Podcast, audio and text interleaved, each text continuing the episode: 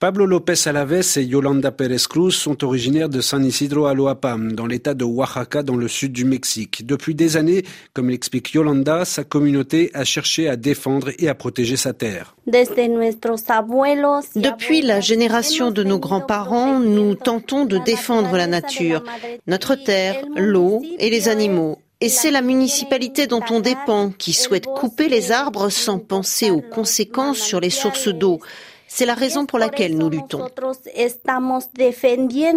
Un combat que Yolanda et Pablo ont mené ensemble et avec d'autres membres de leur communauté. Mais Pablo Alaves, comme l'explique Yolanda, était en première ligne. Il est ainsi devenu la cible des entreprises et des élus qui souhaitaient poursuivre ce projet de déboisement. Les connivences entre élus et entreprises, c'est ce que dénonce Yolanda. Une corruption typique au niveau local, selon elle, qui a conduit à l'arrestation de son mari. Le 15 août 2010, des hommes cagoulés, habillés tout en noir sont arrivés avec des armes de gros calibre. Ils l'ont arrêté de manière arbitraire, sans le moindre mandat d'arrêt, sans la moindre explication et devant ses filles delante de sus hijas. Yolanda et Pablo ne parlaient pas espagnol à l'époque, seulement le zapotèque, la langue originaire de cette région.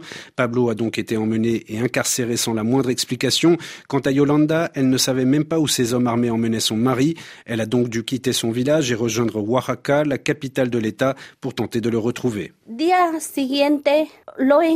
Le lendemain, on l'a retrouvé par nos soins dans une prison au nord de Oaxaca, avec un dossier truffé d'irrégularités et d'incohérences. Il l'accuse de tentative d'homicide contre sept personnes et d'homicide contre deux autres personnes. Et depuis ce jour-là, j'exige que justice soit rendue. Mais le gouvernement de l'État de Oaxaca ne nous écoute pas.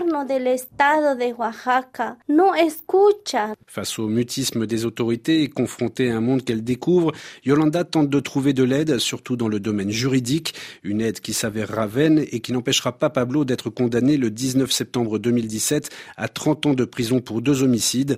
Pablo, au moment de sa condamnation, ne maîtrise toujours pas l'espagnol et signe des papiers sans savoir ce qui est écrit.